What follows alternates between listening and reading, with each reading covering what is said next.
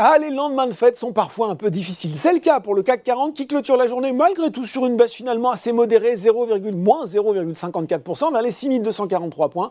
Hier, Wall Street a décroché plus nettement. Alors oui, la Banque centrale américaine a laissé la porte ouverte à des hausses de taux euh, plus faibles que celles décidées hier, 75 points de base. Mais Jerome Powell a lui laissé entendre que, ok, les hausses de taux pourraient être plus faibles, mais aussi euh, plus nombreuses et pour atteindre un niveau plus élevé.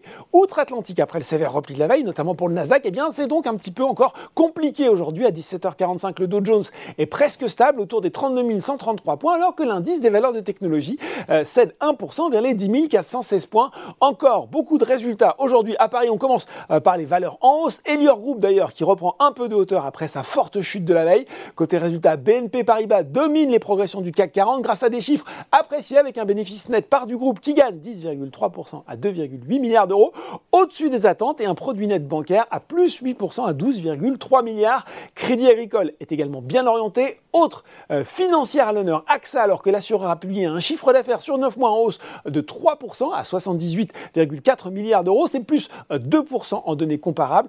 En baisse cette fois-ci, eh bien, énorme sanction pour CGG, moins 24% après une publication jugée décevante.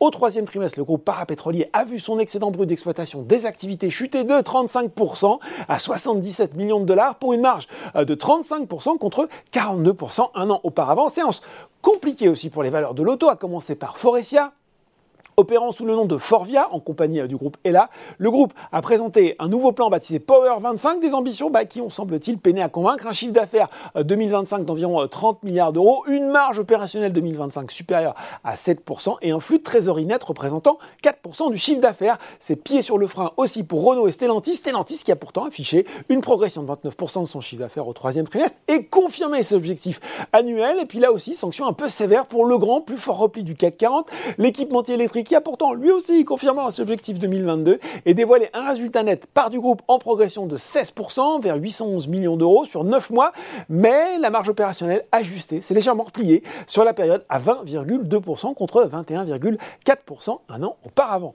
Voilà, c'est tout pour ce soir. En n'oublie pas, tout le reste, l'actu, éco et finance est sur Boursorama.